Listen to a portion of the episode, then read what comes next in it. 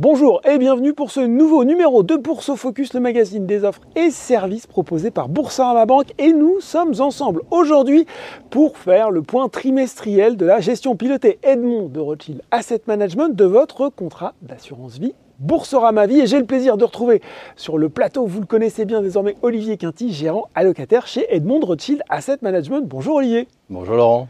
Alors, on a eu pas mal le loisir, Olivier, de commenter ce qui s'était passé au premier semestre? L'idée, c'est pas forcément d'y revenir euh, en détail, même si je pense qu'il y aura quand même des choses à évoquer, mais plutôt de faire le point sur l'environnement actuel au moment où on se parle et voir surtout ce à quoi il va falloir s'attendre pour ce second semestre après une première partie de l'année qui nous a laissé, on va le dire, un peu le souffle court quand même. Hein. Oui, c'est. Je suis désolé, la photo n'est pas très très rose, mais euh, il faut se rappeler que après ces plans de relance euh, massifs hein, des banques centrales, des États pour euh, soutenir les économies après le Covid, et ben maintenant on, est en train de vivre un, ralentissement donc, euh, aux États-Unis, dans les émergents qui sont touchés aussi par la montée du prix des, des, matières premières, la Chine elle-même avec sa politique zéro Covid et, mm. ses reconfinements, et puis l'Europe, alors nous c'est la double peine, hein, puisqu'on a l'inflation à portée des États-Unis et en même temps la guerre en Ukraine, donc voilà, on, est en train de, de, digérer, de, digérer tout ça. Donc une croissance qui ralentit. Ce, que ce sur quoi j'aimerais venir, c'est le point de bascule qu'on a vu dans le dernier trimestre 2021. Mhm. Dans un premier temps, euh, on a vu une forte baisse des valorisations, hein, donc euh, les, cours ont fortement chuté. Dans un premier temps, euh, sur les perspectives de à la fois resserrement monétaire des banques centrales mhm. et, de retrait de liquidités. Et ensuite, on a enchaîné la guerre en Ukraine et même des tensions salariales aux États-Unis. Donc, on a quand on regarde les chiffres d'inflation, euh, le, CPI, donc vraiment qui intègre l'énergie, l'alimentation, on va parler de vraie vie pour, pour ce qui nous touche tous. Parce que la Fed est euh, plutôt basée sur le PCE, Voilà, sur les prix cœur, donc pour lesquels on enlève l'énergie et, l'alimentation. Donc euh, soyons plutôt général et mmh. gardons les éléments certes volatiles de l'inflation, mais on voit bien que ça, on est monté, on est à quasiment, on est à 9,1 aux États-Unis. Donc c'est un environnement de resserrement des conditions financières qui a été très négatif pour les marchés d'actions. Conditions financières dans lesquelles on intègre certes les remontées de taux d'intérêt, mais ça intègre des tensions ponctuellement sur les marchés monétaires, mais aussi la volatilité sur les actions et le niveau des indices actions, parce que là on parle bien d'effet de richesse. Donc toutes ces conditions financières se sont resserré de façon très généralisée, alors surtout aux États-Unis, c'est là où ça a été le, le, plus impactant. Et donc la conséquence sur les marchés, c'est finalement les prix ont baissé euh, très vite, et d'ailleurs ont baissé plus vite que les, perspectives de, croissance bénéficiaire. Bon, et on se parle d'ailleurs, on enregistre ce, ce, bourse focus au lendemain de la décision de la Fed hein, qui a poursuivi son augmentation des taux avec une nouvelle augmentation de 75 points de base. On, on enregistre aussi, on est fin juillet, il y a pas mal de résultats semestriels qui viennent de tomber on a l'impression, Olivier, que les entreprises restent plutôt optimistes malgré tout sur leur perspective 2022. Est-ce que c'est vrai ou est-ce qu'il y a un petit peu de trompe-l'œil là-dedans? Alors, il y a des choses qui se passent sous la surface, comme on dit. La première chose, quand je parlais de baisse des valorisations, euh, quand on regarde sur euh, euh, le marché américain, par exemple, on revient sur la médiane à 10 ans. Donc, c'est quand même une, baisse de l'ordre de 20% hein, au pire moment du mois de juin. L'Europe et la Chine, si on regarde bien, ce qu'on peut voir, c'est on est revenu quasiment au niveau de valorisation du Covid. Donc, on a quand même une correction. Encore une fois, les prix sont allés beaucoup plus vite que les bénéfices qui jusque-là n'avaient quasiment pas été revus. Donc on est effectivement en période de publication, et quand je dis qu'il faut regarder sous la surface, c'est que on était jusqu'à encore une, vraiment le début de la période de publication, par exemple aux États-Unis, sur des perspectives de croissance de l'ordre de 9%, ce qui nous paraissait un peu élevé, compte tenu de l'environnement de taux, des pincements sur les marges qu'on peut attendre euh, avec le prix des matières premières qui monte, les salaires effectivement qui montent également. Alors on serait plutôt maintenant sur 7 euh, en atterrissage fin de période de publication, mais si on enlève le secteur de l'énergie, on est déjà en révision négative. On, serait entre moins 3 et moins 4% Toujours sur les perspectives hein, aux États-Unis. Mais on a le même phénomène en Europe. On est autour de moins 3 en Europe si on enlève, encore une fois, les secteurs qui sont les plus contributeurs à cette période de publication. Alors ce qu'on veut nous euh, dire ensuite, c'est que les, trois points principaux pour nous euh, qu'il faut regarder, ça va être les guidance, donc les perspectives que vont mhm. donner les sociétés, les, marges et les effets de change. Parce que ça, c'est ça qui va vraiment toucher cette période de publication. Les guidance, on est un peu rassuré, par exemple dans le secteur de la tech aux États-Unis, mhm. où on, parle enfin d'un peu de contrôle des coûts euh, et de restaurer la profitabilité, ce qui est plutôt assez nouveau et, ce qui est plutôt d'ailleurs jugé assez positif. regardez, même une Google qui publie des bénéfices en baisse. D'abord, ils sont moins pires qu'attendus. Mm. le marché de la publicité tient bien. Mm. Euh, et, quand on entend Apple, Google qui sont dans cette, euh, dans cette motivation-là de, restaurer la profitabilité, en fait, les cours montent malgré tout, alors que les bénéfices. C'est bien accueilli, le message est bien accueilli. Donc voilà, les guidance sont plutôt bien accueillis. Quand on regarde les marges, on est sur des marges de haut cycle. Euh, on est à 10% en Europe, on est encore à 13% aux États-Unis, on est, on est très très haut.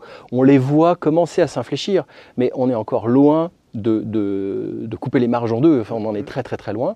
Euh, donc ça, ça va être quelque chose sur lesquels on va être euh, évidemment euh, extrêmement attentif, parce que des secteurs comme la chimie, comme le, même la consommation de base avec l'alimentation, on voit bien qu'ils vont être touchés par la montée du prix des, des, matières premières, mais aussi du transport. Donc il va falloir voir dans quelle mesure les sociétés sont capables de maintenir ou en tout cas passer ce petit repli sur les marges. Et donc il faudra regarder un petit peu en avant. Et puis petit point aussi sur les effets de change. Mm. On l'a vu dans les résultats, par exemple, de Microsoft ou, Nike. Mm. Quand vous rapatriez aux États-Unis euh, des chiffres d'affaires euh, faits hors des États-Unis avec un dollar qui est monté très fort, bah, en valeur, votre, votre chiffre d'affaires, optiquement, il, est il, peut effectivement être impacté. Mais ce qu'il faut regarder, c'est les composantes. Par exemple, chez Microsoft, il y a 70% du chiffre d'affaires qui est totalement euh, récurrent et qui est totalement insensible à une récession éventuelle. Donc, tous ces éléments-là, ce qu'on veut dire, c'est que malgré tout, même si euh, la période de publication est bien prise par le marché, que ce soit les guidance ou même les révisions mhm. de, bénéfices, ce qu'on veut dire par là, c'est que euh, les perspectives de croissance de bénéfices dans ce genre de cycle, ce n'est pas le meilleur marqueur pour essayer de trouver les nouvelles tendances de marché. Euh, on va regarder les chiffres d'affaires, on va regarder la génération de cash flow et la capacité des sociétés à contrôler les coûts pour essayer soit de maintenir, soit de passer un pincement sur les marges qui peut très bien être que temporaire en fait on a brossé là l'environnement macro-microéconomique. Il est temps de s'intéresser à votre métier un petit peu quand même, Olivier, euh, euh, de, gérant allocataire. Euh, durant cette première partie de l'année, on a une correction simultanée. C'était bien simple hein, sur les marchés actions et obligations, ce qui finalement, et si je parle là aussi des, des mandats Boursorama Vie, a pu affecter les profils même les plus défensifs. Comment vous allez repositionner les portefeuilles Et on va justement commencer avec cette poche obligataire? Oui, parce que c'est là, après tout, finalement, euh, c'est très juste, c'est cette, euh, cette, corrélation, c'est-à-dire avoir finalement des marchés obligataires qui baissent ça. non seulement à la même vitesse, quasiment de même ampleur, mm. euh, que, des marchés d'actions, ce qui est assez contre-intuitif. On a vécu pendant 40 ans la baisse des taux mm. et on avait cet effet valeur-refuge, c'est-à-dire que quand les actions commençaient à être un peu secouées, on se rapatriait vers la sécurité de la signature, notamment des États, euh, et, on, essayait de se protéger euh, dans, ce genre de choses.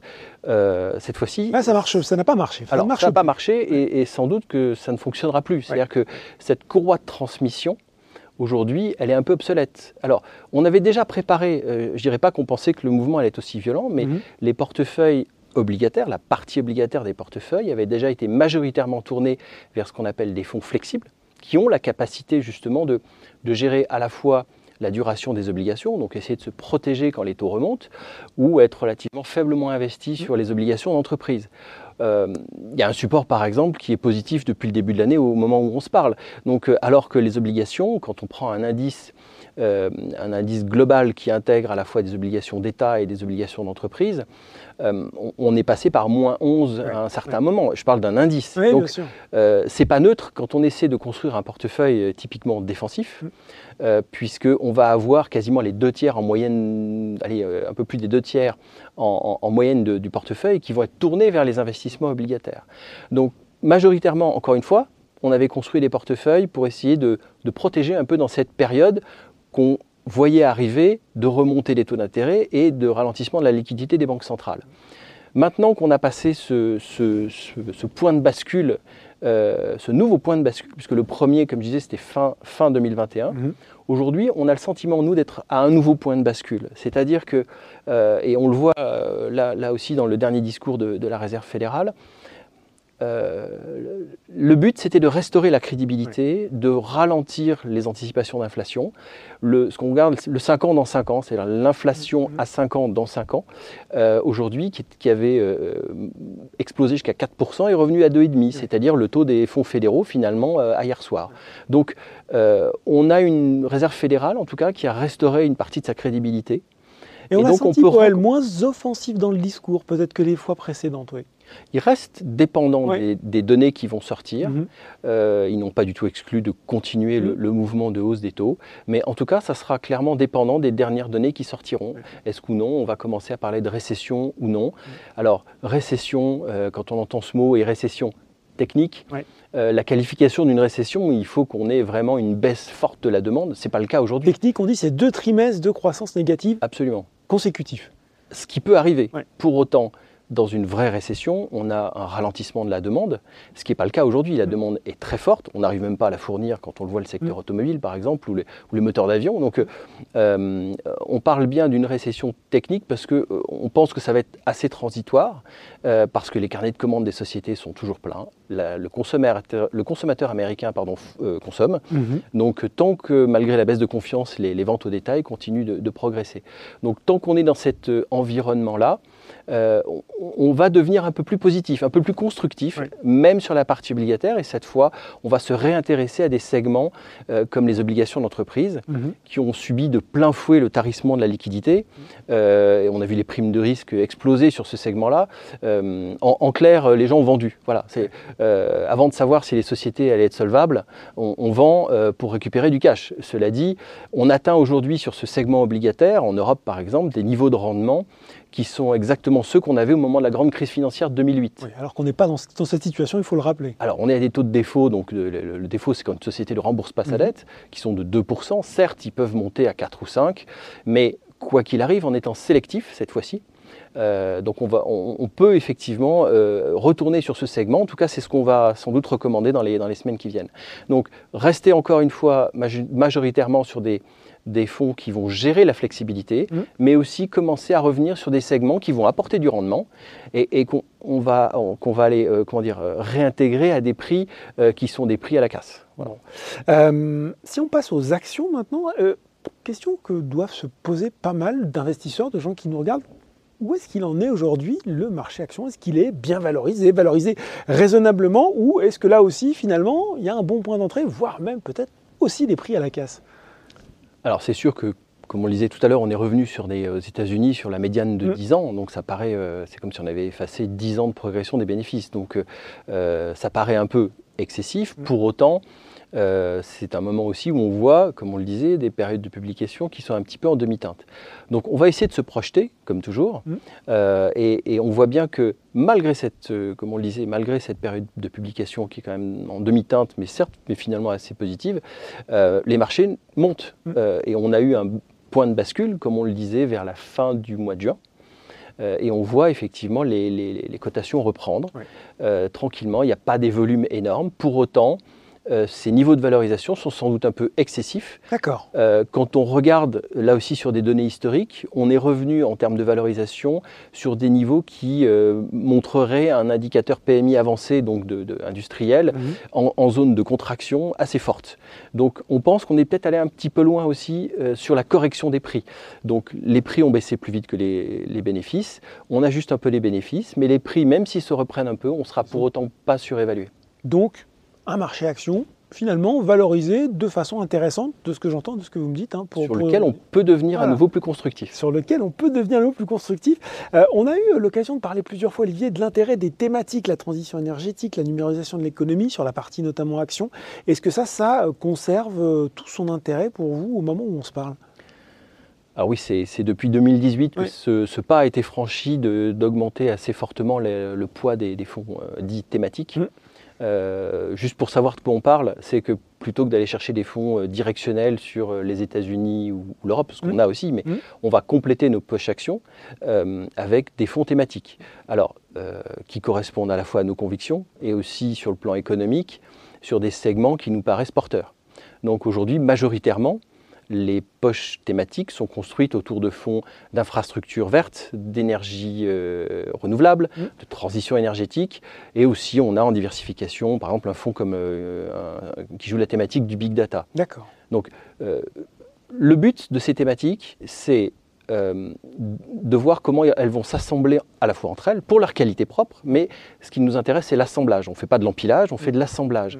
Et donc, on va à chaque fois s'assurer que ces thématiques, une fois qu'on les a assemblées avec nos fonds, qui sont des fonds euh, la plupart du temps euh, régionaux et assez directionnels, euh, eh bien, comment elles vont s'assembler en termes géographiques, en termes de style? Est-ce qu'on aura plus de croissance que de value?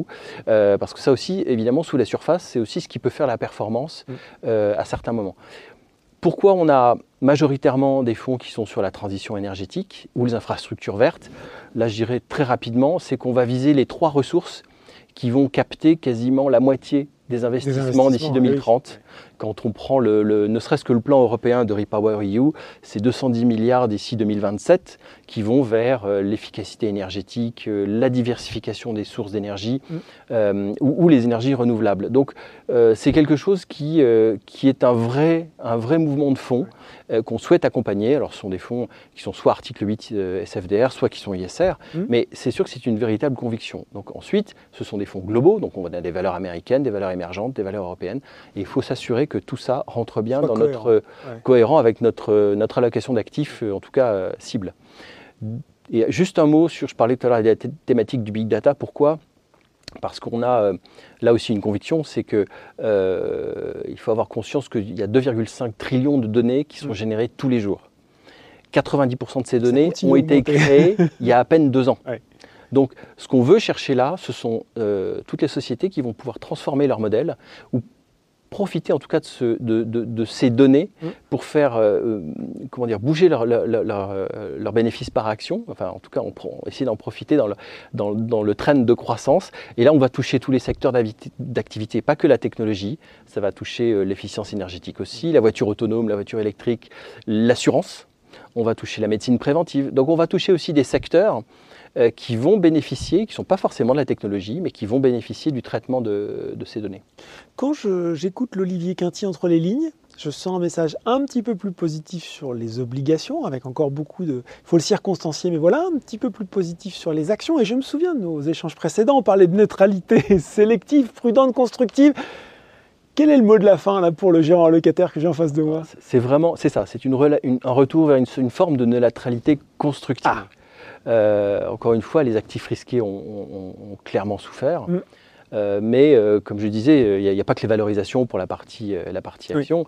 Quand on regarde l'indice VIX, donc de la volatilité Mhm. sur le marché américain, entre 24 et 27, c'est un régime qui est un régime finalement extrêmement faible par rapport à une baisse de 20%. Mm.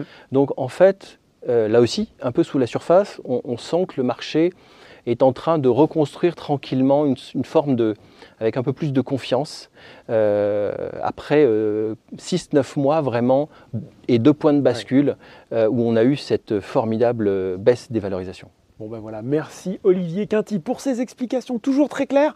On se retrouvera en fin d'année pour, euh, pour faire le bilan, j'imagine. En attendant, je vous souhaite de très bonnes vacances. Avec plaisir, merci Laurent, merci à tous.